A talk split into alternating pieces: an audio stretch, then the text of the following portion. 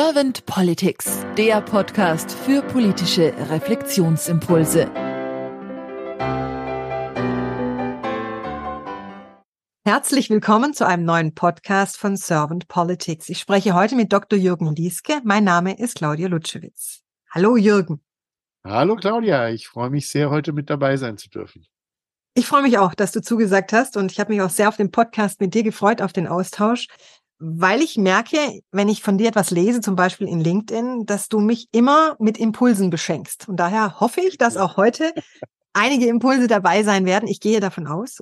Du bist für mich ein sehr interessanter Mensch. Aber bevor wir jetzt ins Gespräch einsteigen, stelle ich dich ganz kurz vor, damit sich die Hörer und Hörerinnen ein Bild zu dir machen können. Mhm. Jürgen, du hast studiert in München, Tokio und Washington DC. Das finde ich schon mal wow. Genau, richtig, ja. Und du bist vom, vom ursprünglichen Studium her, so will ich es jetzt mal nennen, Historiker. Genau. Und bist dann irgendwann mal abgebogen in die systemische Organisationsberatung, bist jetzt auch. Organisationscoach und systemischer Coach, so habe ich es verstanden. Und deine Kernkompetenzen sind New Placement, Resilienz, Kommunikation, Konfliktmanagement und auch faire Trennungskultur. Also sowohl im partnerischen Bereich, so habe ich dich verstanden, als auch im organisatorischen Bereich. Nur im organisatorischen? Nee, nicht ganz, nur im organisatorischen Bereich. Äh, zwischen dem, was ich jetzt mache und meinem Studium gibt es natürlich noch eine lange Zeit. Da war ich in einem Konzern tätig. Ja, ähm, kann man auch sagen, ich war bei der Allianz lange Jahre. Mhm dort in unterschiedlichen Funktionen dann auch äh, mit, mit Change, Veränderungen viel zu tun gehabt. Und das ist eigentlich so auch mein, mein Hintergrund, also mhm. große Organisations- und Konzernerfahrung dann auch. Mhm. Und 2017 hat sich halt ergeben, sich selbstständig zu machen. Und ich habe das sehr dankbar, äh, voller Dankbarkeit auch gegenüber der Allianz angenommen dann auch. Und von dir stammt auch, also du hast es zumindest auf deiner Homepage stehen, den Satz, und den fand ich auch sehr ansprechend. Da heißt es unter anderem, eine Brücke ist immer ein Aufbruch zu neuen Ufern. Deswegen bin ich jetzt mal sehr gespannt zu deinen oder auf deine Impulse zum Thema Politik der Zukunft. Und wenn du keine erste Frage jetzt an mich hättest, Jürgen, dann würde ich einfach mit meiner ersten Frage starten. Gerne, gerne. Jürgen, wenn du die Aufgabe von Politik mal so durch Herz und Hirn wandern lässt, also somatisch auch abtackerst, was ist für dich die Aufgabe von Politik? Naja, meine Politik hat natürlich ein, ein, ein unfassbar breites äh, Aufgabenfeld. Es fängt gesellschaftlich an, es fängt im Bereich Wirtschaft an, im Bereich Sozialpolitik, Umwelt, Klimapolitik. Das sind natürlich alles Themen, die miteinander orchestriert werden dürfen. Außenpolitik, Diplomatie und auch Innenpolitik und Sicherheit. Das sind, sagen wir mal, die großen sechs Felder, in denen sich Politik tummelt natürlich auch. Und was wir halt momentan erleben, ist halt ein, aus meiner Sicht auch aus dem Thema Resilienz heraus, aus dem Thema organisationale Resilienz, einen totalen äh, Komplexitätsüberforderung äh, der, der Gesellschaft und auch der Politik dann auch. Äh, unglaubliche Veränderungen. Ja, also als, als Historiker würde ich sie in der Größenordnung definitiv auch der Völkerwanderungszeit einsortieren wollen oder Renaissance. Ja, also wirklich auch ein großes Umbruch des Denkens, äh, wo sich alte Weltbilder verabschieden, neue sich gerade in Entwicklung befinden, wo Selbstverständliches von früher beginnt sich aufzulösen, wo ganz viel in Frage gestellt werden, wo sich geopolitisch extrem viel tut. Also äh, global, ja, mit dem, mit dem Klimawandel eine, eine Herausforderung, wie sie in dieser Größenordnung noch nie der, vor der Menschheit stand. Also das, das wird spannend. Ja. Also die, die, es ist spannend und es wird in den nächsten Jahren noch definitiv spannender werden. Wir befinden uns in einer unfassbaren Transformation die da gerade passiert. Ja. Hm, du hast jetzt die Renaissance des Denkens angesprochen. Fand ich jetzt auch sehr schön, weil das ja was mit Wiedergeburt zu tun hat, Renaissance. Ne? Ja, das ist die Frage. Es ist vielleicht auch eine Wiederentdeckung, äh, Wiederentdeckung von, von, von Dingen, die, die äh, mal vergessen waren. Wir hatten gerade vorhin ganz kurz über das Thema Körperintelligenz zum Beispiel gesprochen, aber auch zum Beispiel ein ganz anderes Beispiel, ganz neuer Impuls, den ich jetzt vor paar Tagen bekommen hatte.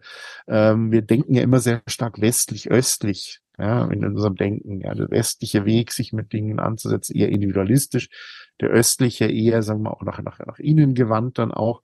Und ich hatte über den Kontakt in LinkedIn dann ähm, Zugang eben zu einer äh, sehr netten äh, jungen Dame, die aus, aus Afrika kam, ja, und die hat mir dieses Konzept von Ubuntu mal äh, nochmal erläutert, ja, also dieses äh, Ubuntu, ein, ein äh, Approach, in dem man sehr stark mit Respekt, Menschenliebe, ähm, Selbstwirksamkeit, Interdenken in Interdependenzen eben, eben arbeitet dann auch, ähm, fand ich mega spannend. Und das ist zum Beispiel eines der Beispiele, dass sagen wir, unser Denken und unsere Denksysteme jetzt äh, bereichert werden dürfen, äh, eben auch zum Beispiel nicht nur westlich-östlich, sondern auch durch eine südliche, südliche Sicht der Dinge dann auch. Ne? Mhm. Also das, das ist zum Beispiel das, was sich da auch in der Richtung verändern wird dann. Mhm. Das heißt, wenn du das jetzt mit dem Denken auch südliche Richtung, wie nimmst du dann momentan die Politik wahr? Ja, also wie gesagt, ex extrem komplexitätsaufgeladen dann auch. Ähm, äh, schwierig. Also hohe Überforderungen, die ich, die ich bei den Akteuren feststelle, dann auch. Äh, die Themen sind natürlich extrem vielfältig, extrem komplex, extrem differenziert. Ähm, wir haben eine lange Zeit hier in Deutschland gehabt, in der wir sehr viel Verwaltung rein hatten. Also ich sage das ganz offen, die 16 Jahre Merkel waren aus meiner Sicht ein Stillstand dann auch. Wesentliche Themen sind nicht angegangen worden und das rächt sich halt jetzt. Ja. Also wir haben einen großen Reformstau in ganz großen Themen ähm, und dann kam die Ampel aus meiner Sicht ein super Ansatz, äh, diese auf der einen Seite wirtschaftliches Denken der FDP mit dem äh, ökologischen Denken der, der äh, Grünen äh, zu kombinieren mit eben eben dann so einen sozialen äh, Ausgleich in der Punkt und äh, ja, mei, also man hat Pech gehabt, dann kam die Ukraine, dann kam der Ukraine-Krieg äh, und und äh, das ist natürlich äh, klar, wenn das in so einer Zeit kommt, dann ist natürlich jeder Plan erstmal obsolet und äh, ich bewundere die Konsistenz, mit der versucht wird, diese Reformvorhaben auch auch auch weiterzubauen. Äh, ich frage mich halt immer, ob die Schwerpunkte so richtig richtig liegen in vielerlei Hinsicht, weil ich glaube, wir bräuchten hier in Deutschland auch definitiv äh, langfristige Gestaltung. Ja, also es gab ja mal äh, eine Agenda Agenda von, von, von, von, von Schröder, so, so in diese Richtung. Ich glaube, wir bräuchten so einen langfristigen Politikentwurf mal über die demokratischen Parteien hinweg dann auch, äh, wo wir die großen Themen, die unser Land äh, in den nächsten Jahren und Jahrzehnten beschäftigen werden, äh, in irgendeiner Form konsistent äh, im gesellschaftlichen Dialog auch mit der Bevölkerung eben bearbeiten dann auch. Also gehen wir durch die Themen durch, äh, von Digitalisierung, ja, Bürokratisierung, Entbürokratisierung der Verwaltungen. Der Föderalismus darf aus meiner Sicht auch mal äh, angeschaut werden, dann auch mal so ganz große Themen. Dann die anderen bekannten Themen, Pflegesystem, demografischer Wandel, Schule und Bildungssystem, Migration und natürlich Klimawandel. Ja. Das sind alles große Themen, wo es etwas wie eine langfristige äh, Blueprint bräuchte. Wohin bewegen wir uns da auch? Oder so sieht zumindest mal unser unsere Landschaft aus. Ähm, und das fehlt mir halt momentan ein bisschen dann auch. Ja. Man mhm. agiert sehr äh, von Wahl zu Wahl getrieben. Das ist die eine Seite. Wir bräuchten einerseits also etwas eher etwas längerfristiges aus meiner Sicht. Und auf der anderen Sicht bräuchte es halt eine stärkere äh, Bürgerbeteiligung gerade bei diesen einfachen, nicht mal so einfachen polarisierenden Entscheidungen Impfpflicht ja oder nein. Ja.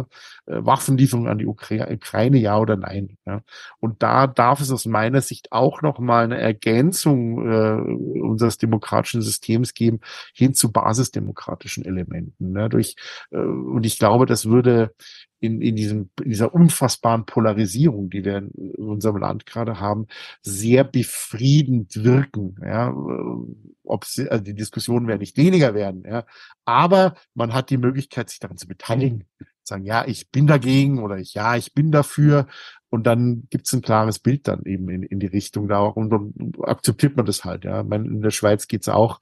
Warum soll es bei uns nicht auch gehen dann auch in die Richtung? Ja. Jetzt hast du schon die langfristigen Politikentwürfe, diese Blueprint auch angesprochen. Was hast du denn sonst noch so für Wünsche der Politik der Zukunft?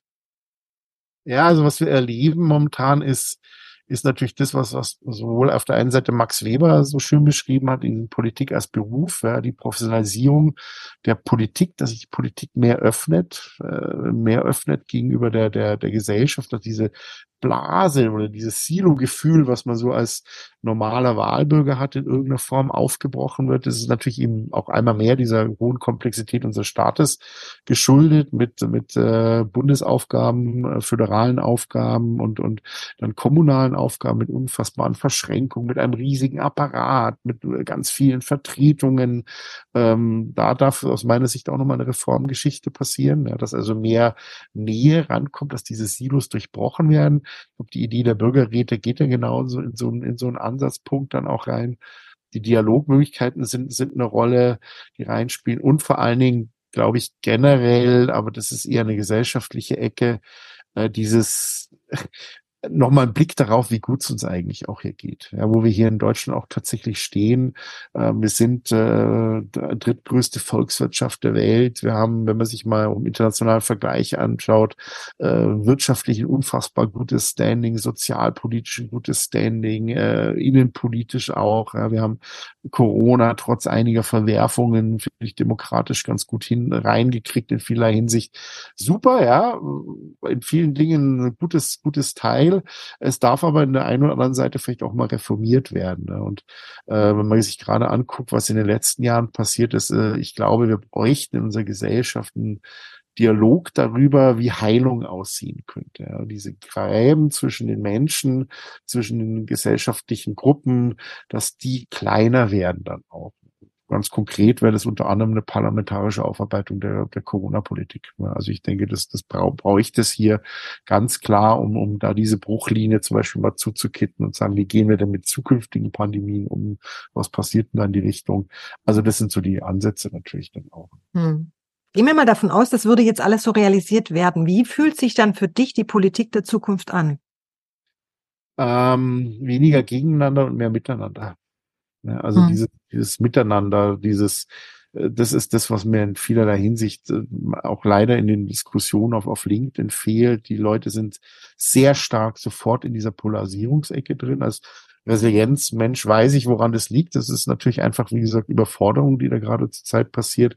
Ähm, Leute sind nur bedingt äh, Differenzierungen noch zugänglich. Man polarisiert gern, man sucht Schubladen, man sucht die Nähe zum eigenen Lager und, und verteufelt die gegenteilige Seite. Das ist auf der einen Seite nicht schön, auf der anderen Seite aber auch ganz normal, weil das gehört zu Krisen, Transformationen und Veränderungszeiten mit dazu. Ja, und wir haben halt, sagen wir mal, in den letzten 40, 50, 60 Jahren keine so massive Veränderung erlebt, wie wir sie gerade jetzt erleben, dann auch, wo wirklich alles in Frage stellt, wo alles neu gemacht wird. Ja. Und äh, das andere ist auch eben noch ein Aspekt, äh, dass man eher auch sagen wir, in, in langeren, längeren Zyklen beginnt zu denken und nicht immer so ja, aus diesem Dauerhassel ein bisschen rauskommt. Ich erlebe das in Organisationen, in Unternehmen, äh, die Leute arbeiten auf Kante momentan. Ja, und das ist da darf aus meiner Sicht eine gewisse Entschleunigung mal stattfinden, Entschleunigung im Denken, im Handeln. Äh, ich bin großer Verfechter der Vier-Tage-Woche. Ja, also das wird ja sehr, sehr auch polarisierend diskutiert, aber ich sage aus meiner Sicht, äh, sowas ist durchaus möglich, ja. Also auch die Art, wie wir arbeiten, darf neu gedacht werden. Da passiert schon ganz, ganz viel in der Richtung. Und da hoffe ich halt auch sehr stark auf die junge Generation, auf die Millennials, auf die Gen Z, die halt einfach 50 Jahre Arbeit vor sich haben und sagen, hey, also in so einem Moloch, in dem unsere Eltern drin steckten, das wollen wir nicht haben. Ja, wir wollen das ein bisschen anders machen dann. Ja. Mhm. Ob das so möglich sein wird, wird die Zeit bringen. Ja. Wir leben in unfassbar spannenden Zeiten mit ganz vielen Chancen und Möglichkeiten und ich bin auch überzeugt, dass das sehr gut werden wird, was da kommen wird. Aber es wird nicht ohne Verwerfung gehen. Es mhm. wird Zeit geben und wir dürfen auch lernen, glaube ich, wieder mehr zuzuhören ja, oder hinzuhören, nicht zuzuhören, also zuhören macht immer zu, sondern hinzuhören, ja, den mhm. anderen Menschen wahrzunehmen. Ich habe vorhin gesagt, auch Ubuntu, ja, da gibt es diesen schönen Satz, ich bin, weil du bist. Ja, also dieses Interdependenzthema, ja, also wie gesagt, Thema Klimawandel, da ist es wurscht, ob du links oder rechts bist oder, oder ob du AfD oder Grün bist, der wird alle erwischen, ja, in der einen oder anderen Form. Wir merken das, ja. Dieses Jahr, da wird von Jahr zu Jahr wird es heftiger und da dürfen wir lernen, wieder aufeinander zuzugehen. Wir können das aber auch, ja. Das ist auch das, was unser Land eigentlich ja auch immer stark gemacht hat, dass wir zusammengehalten haben und auch Dinge neu entwickelt haben und eben auch äh, vorwärts geschaut und das Land wieder aufgebaut haben dann auch. Ja. Also insofern dürfte man da eigentlich alle guten Voraussetzungen dafür haben. Ne? Mhm.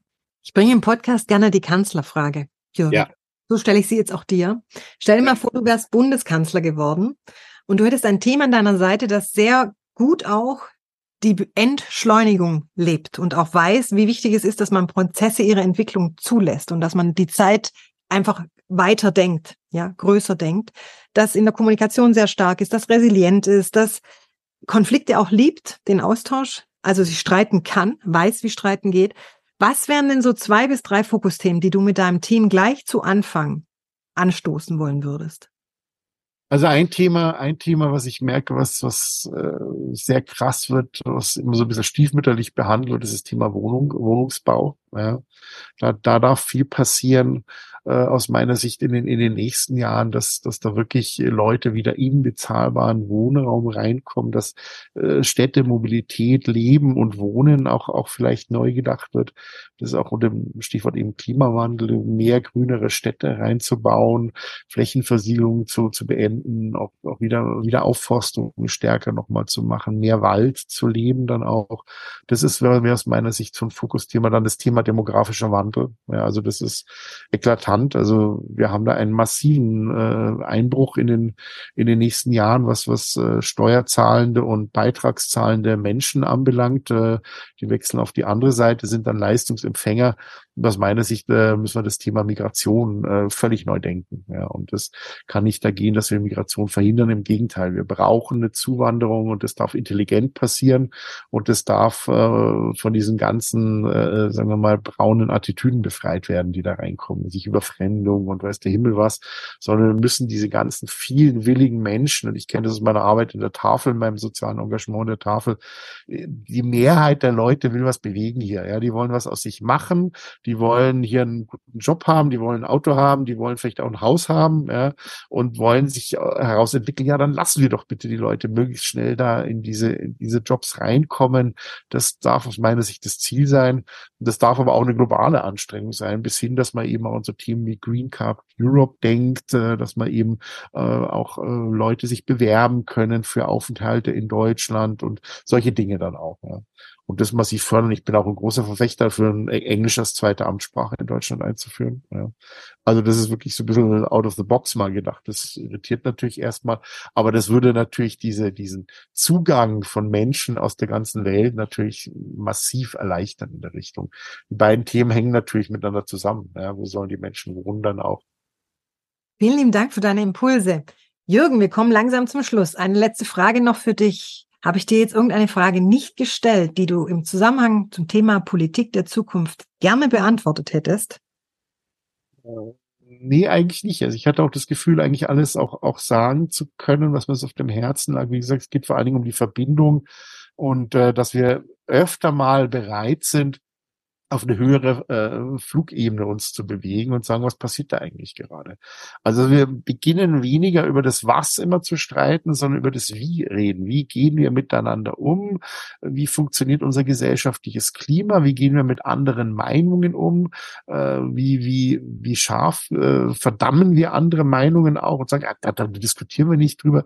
Dieses, wie gesagt, dieses Hinhören wieder stärker zu kultivieren. Das ist mir ein großes Anliegen, dass diese Brückenbau und da schließt sich ja der Kreis, bisschen auf meiner Homepage geht es ja auch um Brücken, dass wir diesen, diesen Brückenweg von dem Alten in noch etwas Neues, von dem wir nicht wissen, wie das genau ausschauen wird, äh, so, so, so smooth und auch so glatt und einfach auch so menschlich im Umgang miteinander hinbekommen, äh, wie es nur irgendwie vor, vorstellbar wäre. Und da braucht es aus meiner Sicht ganz klare neue Dialogformen in dieser Gesellschaft. Vielleicht wird sich es auch über Digitalisierung auch, auch, auch, auch lösen dass eben, sagen mal, manche Social Media Plattformen sich weiterentwickeln werden, wie auch immer. Also ich freue mich auf die Zeit, obwohl sie schwierig ist, äh, ganz klar, und herausfordernd ist und würde mir halt bei einfach ein bisschen mehr Gelassenheit wünschen und dann auch immer sagen, Leute, okay, schauen wir doch mal, wie, wie was ist eigentlich jetzt gerade ganz konkret heute hier und jetzt eben auch mit Kreativität, Optimismus und, und äh, einfach auch mit einer positiven menschlichen Grundhaltung miteinander eben umzugehen und das langfristig auch voranzutreiben.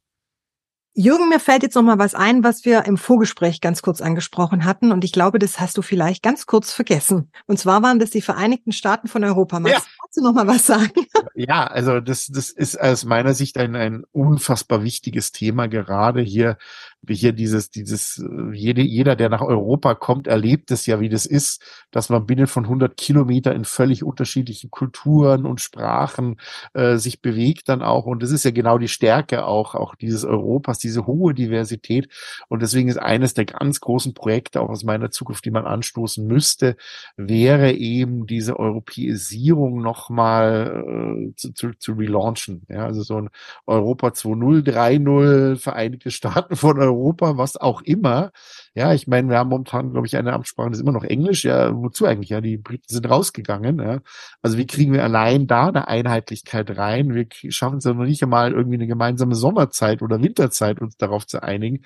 Und das ist aus meiner Sicht gerade für Europa als Kulturraum im globalen Blick wäre das eine unfassbare Chance, ja, mit dieser auch eher ökolog ökologisch zugewandten Perspektive, die wir haben, mit diesem ganz bestimmten kulturellen Approach, den wir haben, wo wir eine sehr große, großes Asset auch in, in diese Weltwirtschaft reinbringen könnten, wo aber aus meiner Sicht ganz klare Reformen der EU nötig sind. Ja, mehr Richtung Bürgernähe, mehr Richtung Involvierung, weniger, weniger die Bürger zu schützen, immer vor irgendwelchen Dingen, jetzt Stichwort äh, Führerscheinprüfung für die Ü70, Pflicht, die da verpflichtend eingeführt werden soll. Jetzt will man es ja wieder nicht machen. Also so dieses Thema Regulatorik etwas zurückzuschrauben zugunsten diesem visionären Aspekt, wie ihn die Gründer eben wie Monet, wie Schumann, äh, wie Helmut Schmidt, äh, Willy Brandt, äh, Charles de Gaulle, ja, das waren alles große Protagonisten dieser europäischen Idee, die einfach nochmal ins, ins Leben zu bringen. Äh, ich sage es auch ganz offen, ich bin auch ein Anhänger von Ulrike Guerrero, weil aus meiner Sicht sehr viele Ideen, die diese Frau hat, äh, extrem smart sind. Ja. Und, und da, glaube ich, ist eine ganz große, auch vorwärts gerichtete Tendenz drin, wo man wirklich einiges bewegen könnte. Europa neu denken, äh, auch gerade unter dem Aspekt Migration und das eben noch stärker gemeinsam zu machen und eben auch nicht gegeneinander. Danke dir sehr für deine Impulse, Jürgen. Dankeschön, liebe Claudia. Auch für deine Zeit und dann sage ich einfach mal bis bald. Vielen Dank. Bis dann. Tschüss.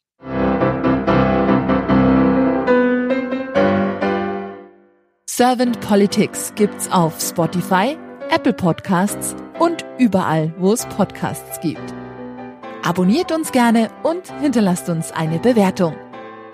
Servant Politics, der Podcast für politische Reflexionsimpulse.